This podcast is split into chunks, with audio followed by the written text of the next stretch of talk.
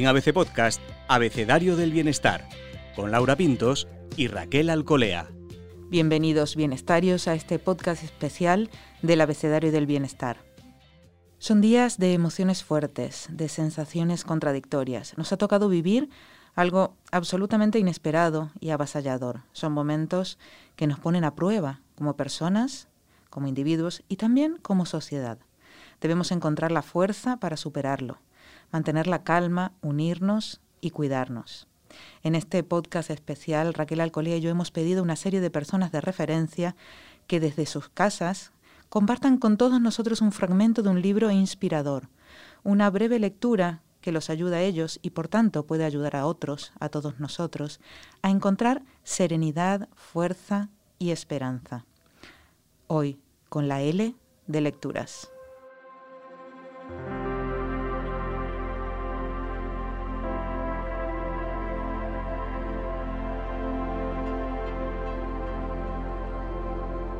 La primera es Elsa Punset, quien comparte con los bienestarios un fragmento de Carta a mi hija, de la gran Maya Angelou. Cuando necesito un poco de esperanza, un chute de valentía, algo de fortaleza y de inspiración, uno de mis refugios preferidos es la extraordinaria Maya Angelou, poetisa, ensayista, dramaturga y activista norteamericana, que no solo ha sido una de las voces literarias más influyentes de las últimas décadas, sin una inspiración para millones de personas. A Maya Angelou no le importaba solo vivir con pasión, sino también vivir agradecida. Cuenta en su libro Carta a mi hija cómo en un momento de su vida en el que sentía desesperanza fue a ver a su mentor. Aquí tienes una libreta amarilla y un bolígrafo. Quiero que apuntes tus bendiciones, le dijo él. No quiero hablar de eso. Te digo que me estoy volviendo loca, contestó ella. Pero él insistió. Piensa en los millones de personas en todo el mundo que no pueden escuchar un coro, una sinfonía o llorar a sus propios bebés. Escribe, puedo oír, gracias a Dios.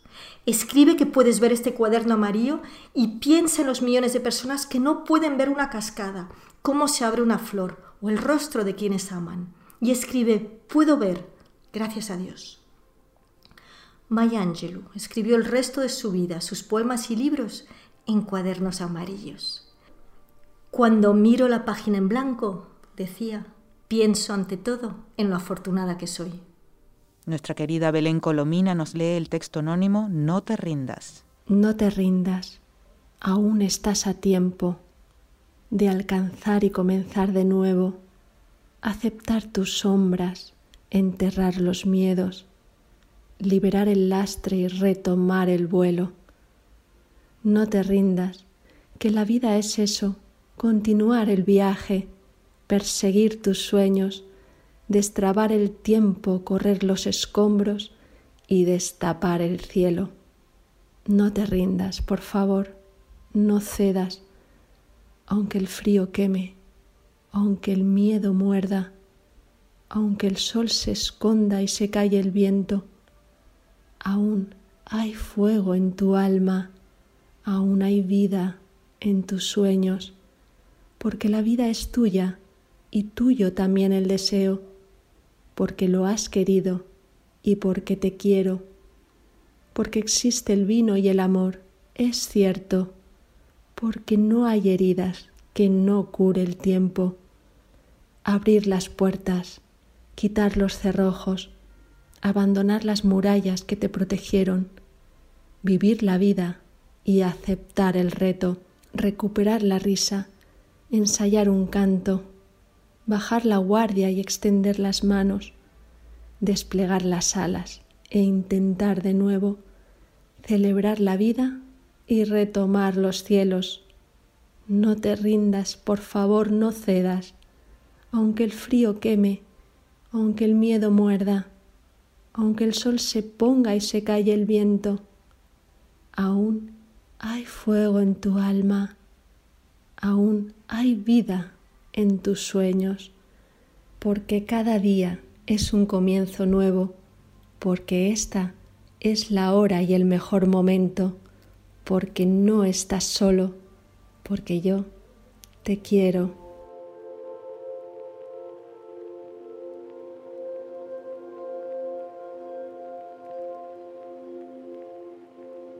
Diana Orero rescata unas líneas de su libro Todo cuenta. Prefiero beber margaritas a deshojarlas. Prefiero pensar que si el azar es caprichoso, yo lo soy más. Prefiero un amor imparable a un amor imposible. Prefiero dejarme guiar por mis deseos que obedecer mis miedos. Prefiero darme cuenta a darme cuento. Prefiero revolcarme contigo que arrastrarme por ti. Prefiero la gente que sale a correr a la que sale corriendo. Prefiero estar en vilo pensando en lo que puede ser que en lo que pudo haber sido. Prefiero las declaraciones de amor a las aclaraciones de amor. Yo te quiero, pero... Prefiero arriesgarme a conformarme. Prefiero un lo siento, un te lo dije. Prefiero un amor sin medida que un amor a medias. Prefiero una historia sin final feliz que sin principio. Prefiero los milagros a los milagros. Prefiero echarte de menos que echarme de menos. Prefiero cumplir deseos a años. Prefiero tomar decisiones a que las decisiones me tomen. Prefiero ignorar mis miedos a ignorar mis sentimientos. Prefiero la gente que sonríe más a la vida que a la cámara. Prefiero pensar que el pasado es un prólogo y no una profecía. Prefiero los masajes a los mensajes. Prefiero perder la noción del tiempo a perder el tiempo. Prefiero los paraísos en los que en lugar de atardeceres hay apeteceres. Prefiero hacer declaraciones de amor a declaraciones de impuestos. Prefiero las cosquillas por dentro. Prefiero pensar contigo a pensar por ti. No prefiero vivir de mariposas, pero prefiero que las mariposas siempre vivan. Prefiero tirar los dados a tirar la toalla. Prefiero pensar que todo esto acabará pronto. ¿Y tú? ¿Qué prefieres?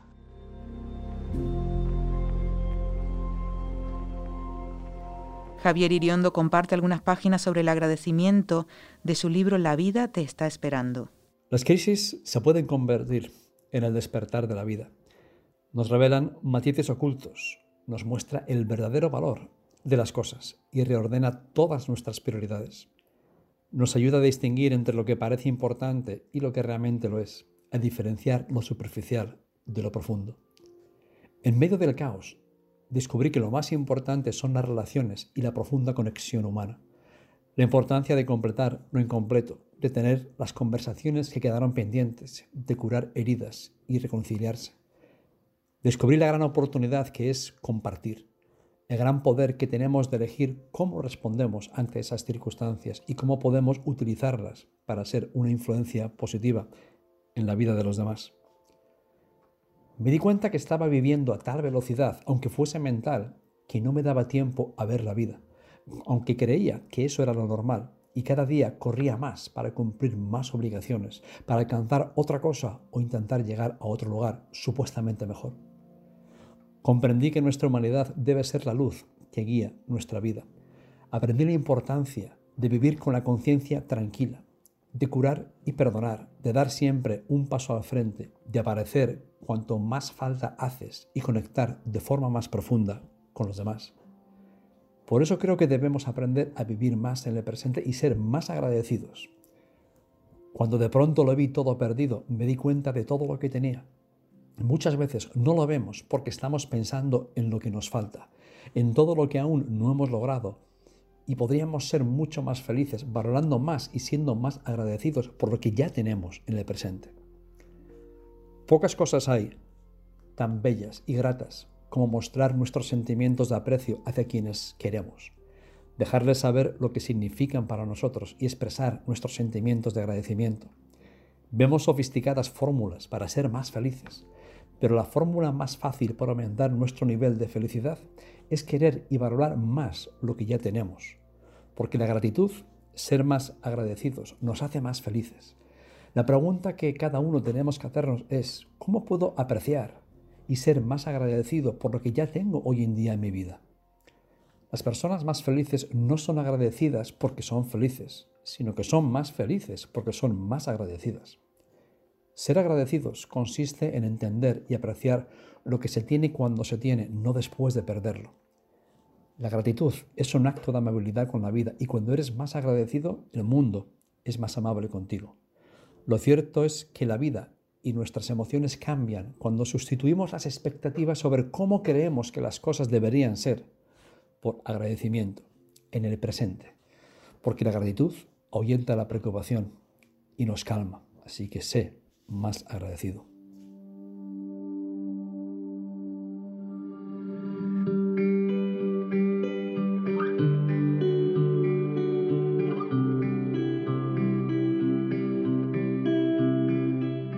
Laura Chica ha escogido un pasaje de su libro 365 citas contigo.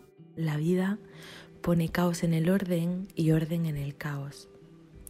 Si algo hemos aprendido de la vida es que buscamos constantemente el equilibrio, porque sabemos que la vida lineal no existe. Cuando las cosas nos van bien, una parte de nosotros se resiste a disfrutarlo al 100%, porque sabemos que es efímero.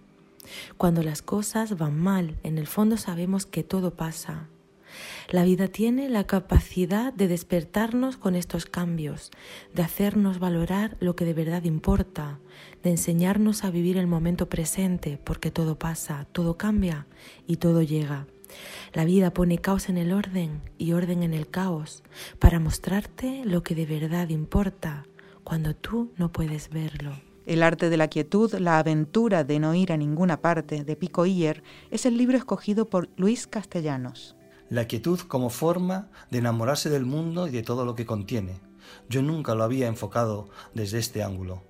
La aventura de no ir a ninguna parte como vía para superar todo el ruido y encontrar un tiempo y una energía nuevos para compartir con otros.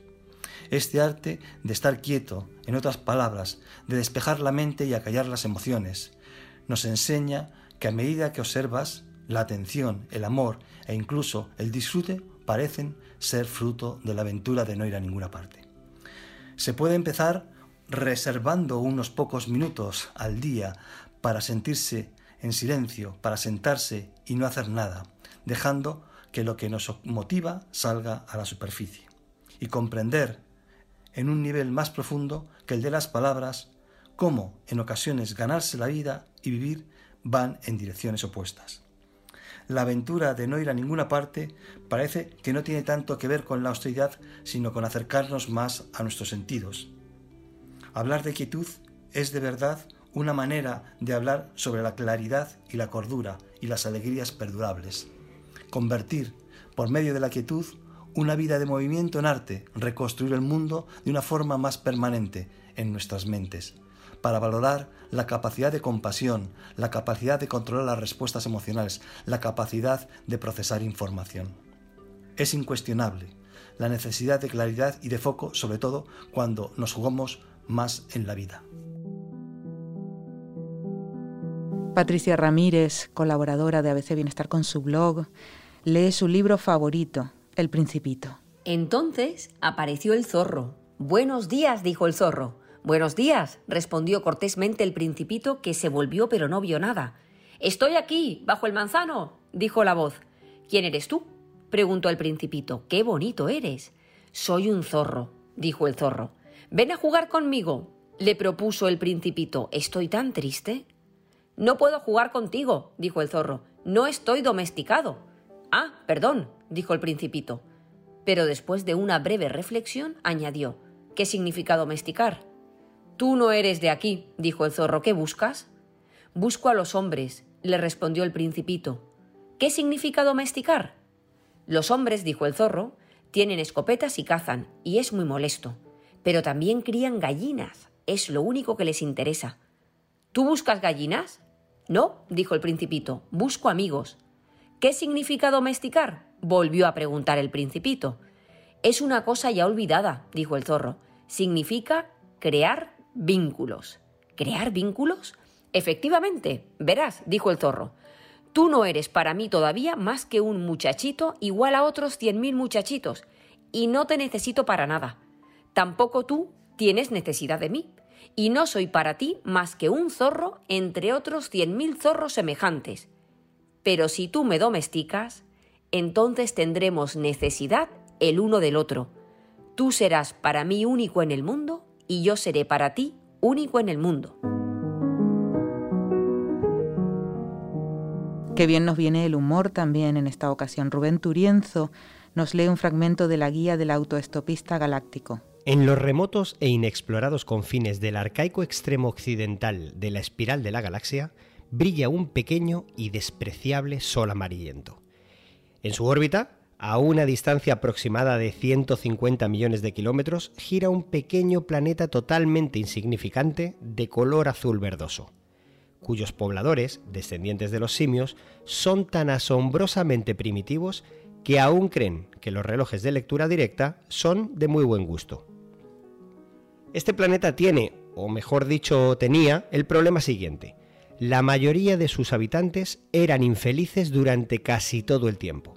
Muchas soluciones se sugirieron para tal problema, pero la mayor parte de ellas se referían principalmente a los movimientos de pequeños trozos de papel verde.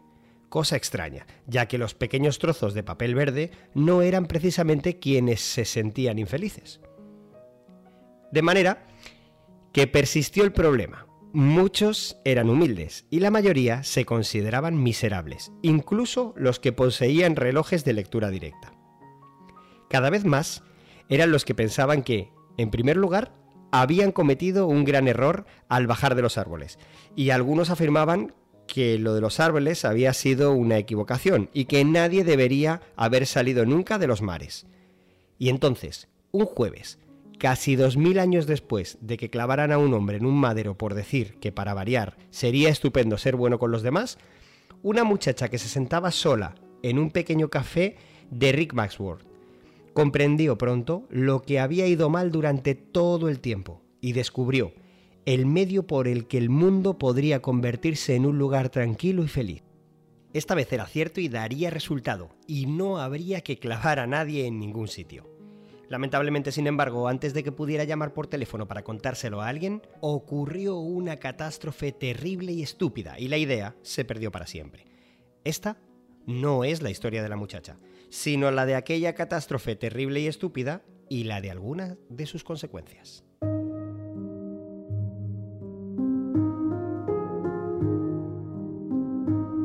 María Fernández y su El pequeño libro que hará grande tu vida. El miedo vive en el futuro, en lo incierto, en el qué va a pasar. No actuar tiene en ocasiones un precio mucho más elevado que actuar. Intervenir, por muy mal que nos vaya, nos dará la tranquilidad de que lo hemos intentado, de que hemos actuado con valentía y que hemos defendido lo nuestro. No actuar hace que nos vayamos arrugando y lo peor es que nos empezamos a posicionar en una especie de incapacidad, en el no puedo. El miedo viene a por nosotros cada X tiempo como si de un herpes se tratara. Aflora de vez en cuando, pero nunca se va. No afrontar tu temor te obligará a vivir en él. Con el miedo mueres un poco todos los días. Habrá algo de ti que se marchitará, perderás brillo, frescura e entusiasmo por la vida. Esto es mucho peor y más triste que mirar de frente al miedo. El simple hecho de que enfrentes tu miedo ya te hace valiente. Si no estás dispuesto a pagar el precio de tu valentía, antes o después pagarás el precio por tu cobardía. Así que deja que este miedo te atraviese y obsérvalo, entiéndelo, pero sobre todo, descifra cuál es el mensaje para ti. Puedes vivir la vida de tus miedos o la vida de tus sueños. Silvia Congost recurre a un fragmento de su libro A solas. Un día tuve que soltarme y agarrarme muy fuerte de mí misma. Tenía miedos, muchos, pero me di cuenta de que mis alas perdían fuerza, de que mis plumas se enredaban con las sutilezas de un día a día tenue, que la magia que habitaba en mi vida se diluía sin más. Y lo hice, sí. Subí a la montaña de mis sueños perdidos, inhalé ese olor que casi había olvidado, le tapé suavemente los ojos al miedo y di un paso al vacío. En solo unos instantes mis ojos lo comprendieron. Me explicaron que ese vacío que tanto había temido resultó estar lleno, absolutamente lleno hasta el infinito de todo cuanto hubiera podido imaginar, lleno de todas las historias, de todas las palabras, de todas las personas, de todas las opciones, de todos los colores. Ahora lo sé. Siempre estuvo ahí, aunque yo no lo viera. Siempre está ahí para todos, aunque no logremos verlo. Pero si queremos descubrir lo que la magia del vacío esconde, debemos aprender a soltarnos, agarrándonos fuerte a nosotros mismos y confiando en que, si nos amamos de verdad, la vida también nos amará. El arte de curar las heridas emocionales de Kinsukuroi es el libro elegido por Tomás Navarro. Haces bien en poner toda tu vida y tu pasión en esta pieza, pero la cerámica es bella y frágil, como la vida. La cerámica y la vida pueden romperse en mil pedazos, pero no por ello tenemos que dejar de vivir la vida intensamente, de trabajarla intensamente y de depositar en ella todas nuestras esperanzas e ilusiones. Lejos de evitar vivir, tenemos que aprender a recomponernos después de una adversidad. Sokei, recoge los trozos. Ha llegado el momento de recomponer tus ilusiones. Lo roto puede volver a unirse, y cuando lo hagas no pretendas esconder su fragilidad, ya que su aparente fragilidad se ha convertido en una fortaleza manifiesta. Querido Sokei, ha llegado el momento de que te explique una nueva técnica, de que te explique el ancestral arte del Kintsukuroi, de que te ayude a recomponer tu vida, tus ilusiones y tu trabajo. Kintsukuroi es el antiguo arte japonés de recomponer lo roto. Cuando se rompe una pieza de cerámica, los maestros Kintsukuroi la reparan con oro, dejando a la vista la reconstrucción, ya que para ellos una pieza reconstruida es a su vez símbolo de fragilidad, fortaleza y belleza. La cerámica es frágil, fuerte y bella a la vez, como las personas. Al igual que nuestra vida puede romperse, pero también puede recomponerse si sabes cómo.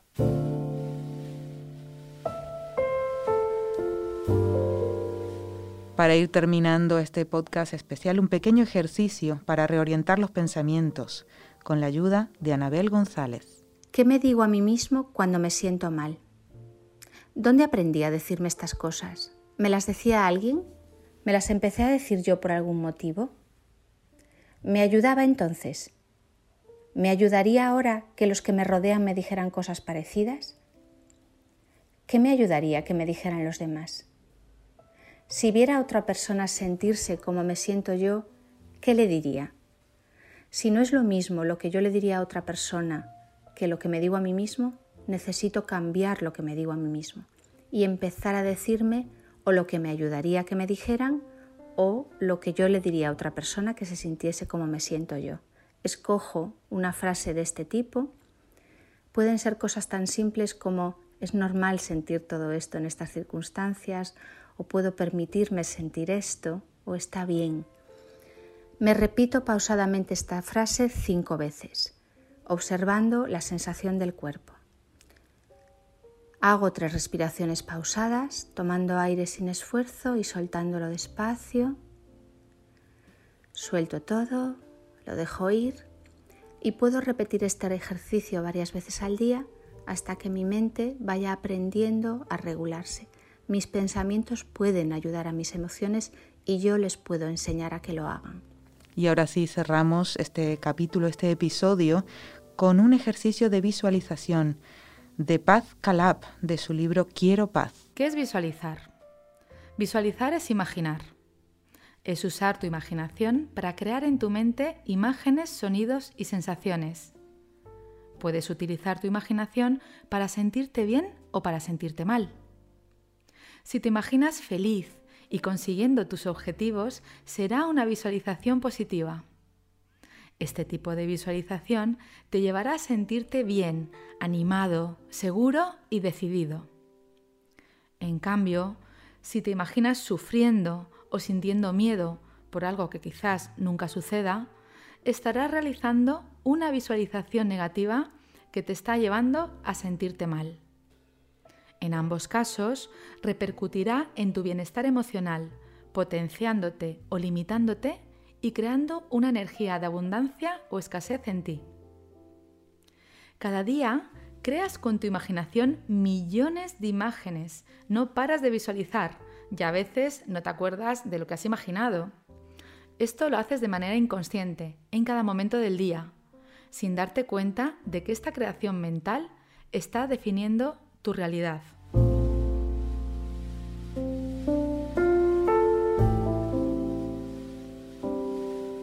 Mucho ánimo y hasta la próxima, bienestarios. Puedes escuchar todos los episodios del Abecedario del Bienestar en abc.es, iBox, Wanda, Spotify, Apple Podcast y Google Podcast. Y no te olvides de seguirnos en las redes sociales. ABC-Bienestar.